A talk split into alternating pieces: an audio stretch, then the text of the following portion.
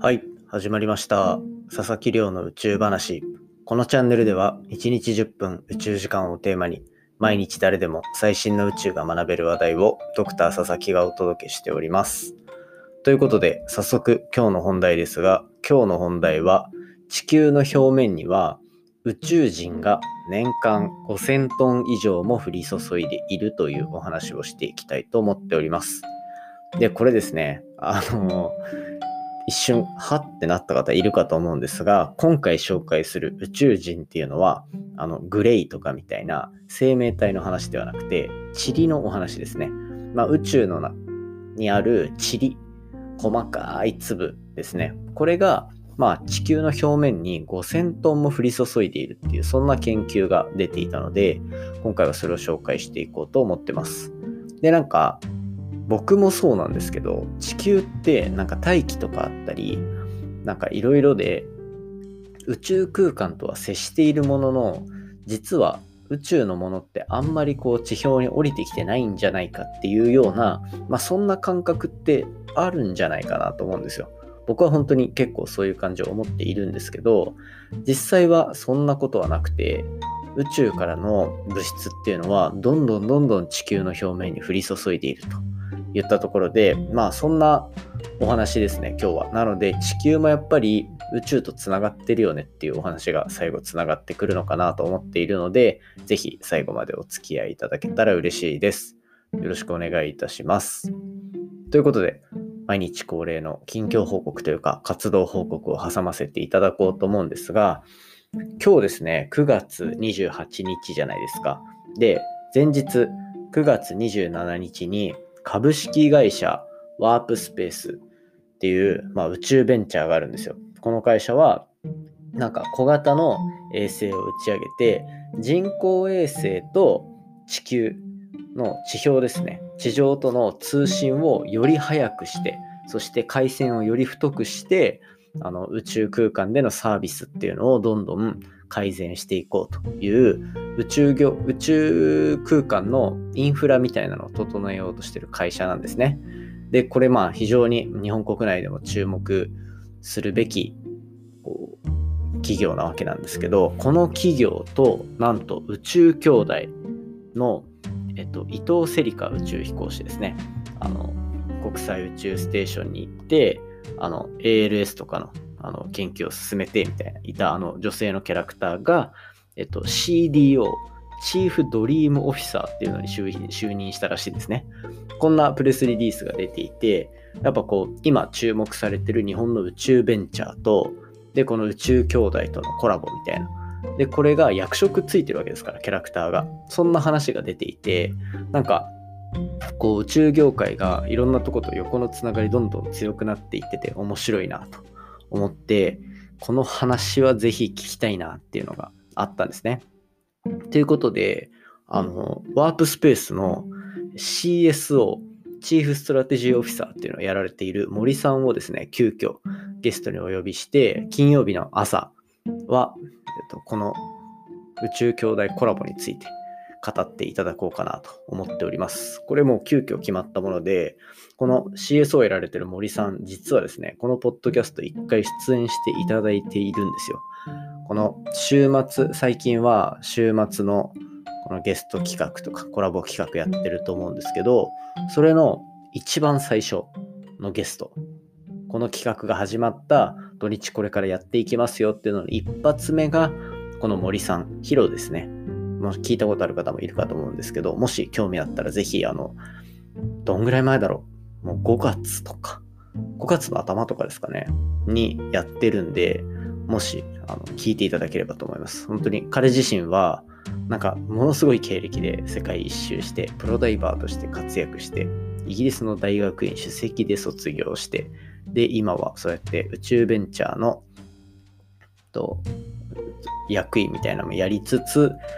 宇宙系のこう政府系、政府とかのコンサルとかやったりとか、もうなんかものすごいスーパーマンなので、ぜひあのコラボ、一番最初の方ですね、5月ぐらいのやつを聞いていただければと思っておりますので、その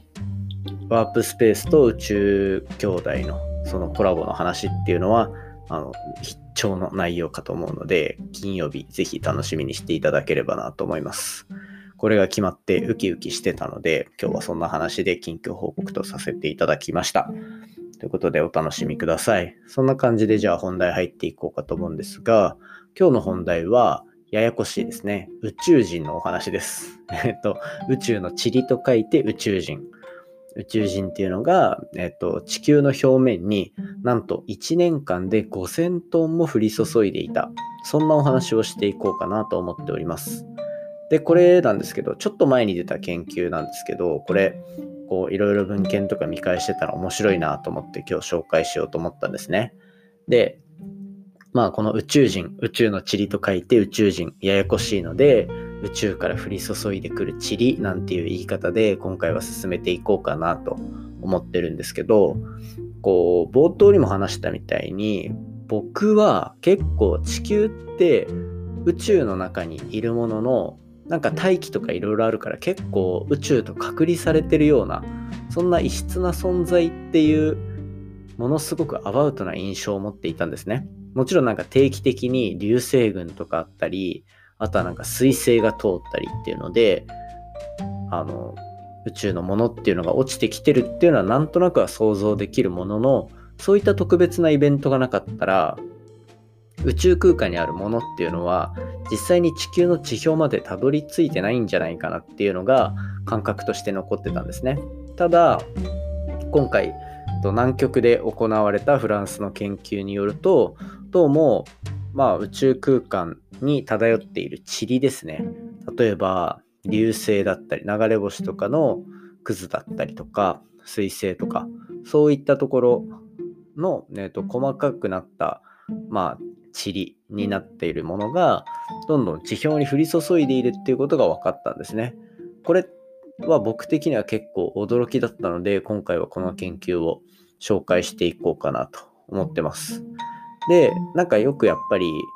空を見上げてた時に一番話題に上がるのは火球とか、であとはまあ流れ星とか、そういったのがあると思うんですよ。で、ああいうのって、やっぱ大きいのがそのまま落ちてきたら隕石としてあの地表にすごい傷跡を残すわけじゃないですか。ただその一方でやっぱ見えない物質っていうのもたくさん存在していて特にその流れ星でとかでガーって入ってきて、途中で消えたりしますよね。あれって、例えばこの大気、地球の大気とのこう衝突によって蒸発だったりとか、なんか燃えてるみたいなイメージで、あの、塊できたものが粉々になってるんですよ。で、じゃああの粉々になったもの、つまり、あの大気と反応して消えてしまった光った後に残ったカスっていうのがどうなるのかっていう話なんですよ。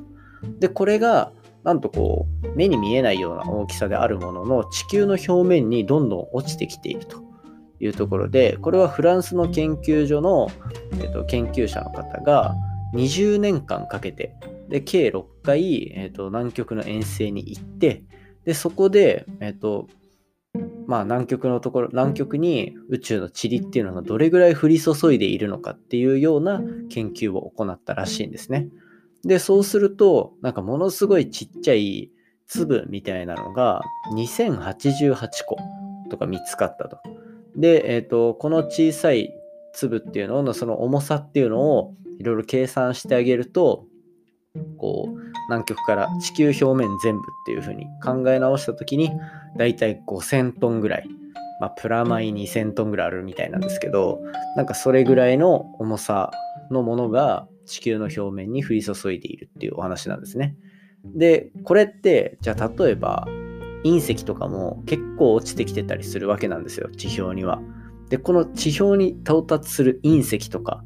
そういう大きい塊、私たちが目で識別できるような大きい塊っていうのは、実は年間せいぜい10トンとか、それよりもどんどん小さいとか、そのぐらいしか降り注いでいない一方で、そういった目に見えないカスっていうのは、なんと5000トンも降り注いでいるっていうような感じで、実はこう私たちが全く気にしていなかったところでも、なんなら今私たちの目の前にもそういった宇宙の塵っていうのがふわふわしてる可能性だってあるわけですよね。で、この5000トンっていうのを、まあ、多いと捉えるか、少ないと捉えるかっていうところにはなると思うんですけど、まあ、地球全体で見たら、そんな目に見えないほどのカスが5000トン降り注いでいたところで、うーん、正直多分何も気になるようなことはないというか、こう集めようと思っても集めれるぐらいのものではないんだろうなっていうような印象ですね、僕からしたら。で、まあこれがもし本当に10倍、100倍とか降り注いでいたら、きっと多分何かしらの反応というか、なんかスギ花粉みたいな感じで、もしかしたら宇宙空間の物質に対するアレルギーとかが出る人もきっといるだろうし、なんか例えば、スギ花粉の時期が毎年同じ時期に来るように、流星群のタイミングだとそういった降り積もる塵の量が増えるだったりとか、なんかそんな面白い話にもつながってくるのかなと思いつつも、まあ今回はこんな、えっと、地上に降り注いでる量が計測されたっていうお話を紹介させていただきましたね。で、これって結局は流れ星がその大気圏突入の熱で溶けたみたいな。で、そういうものっていう感じなんですよ。なので、その溶けた、溶けてできた塵とかっていうのを、まあ、計算上だったりとか、いろんな数値計算と実際の物質の計測とかっていうので基づいてやっていくと、まあ、えっと、水星っていうところ、だから外から飛んできた水星だったり、小惑星だったりっていったところの、まあ、情報っていうのを引き出すことができるんじゃないかっていうような見込みも上がっていて、こういった実は地球上に降り注いでいるこう宇宙の物質っていったところでまた新たに研究が進む可能性も出てきているというところでなんかこう地球自身は私たちが住めるぐらい特別な星な一方でやっぱり宇宙空間にいて宇宙とつながっているっていうのを実感できるそんな研究結果を今回は紹介させていただきましたということで今回は宇宙から降り注ぐ宇宙人っていうもののお話をさせていただきました。ややこしくてすいません。今回の話も面白いなと思ったら、お手元のポッドキャストアプリでフォロー、サブスクライブよろしくお願いいたします。番組の感想や宇宙に関する質問については、Twitter のハッシュタグ、宇宙話でつけてつぶやいていただけたら嬉しいです。ですね、Apple Podcast、Spotify でのレビューも募集しております。星5だったりっていうのをつけていただけて、コメントもいただけたら非常に嬉しいので、ぜひよろしくお願いいたします。それではまた明日お会いしましょう。さようなら。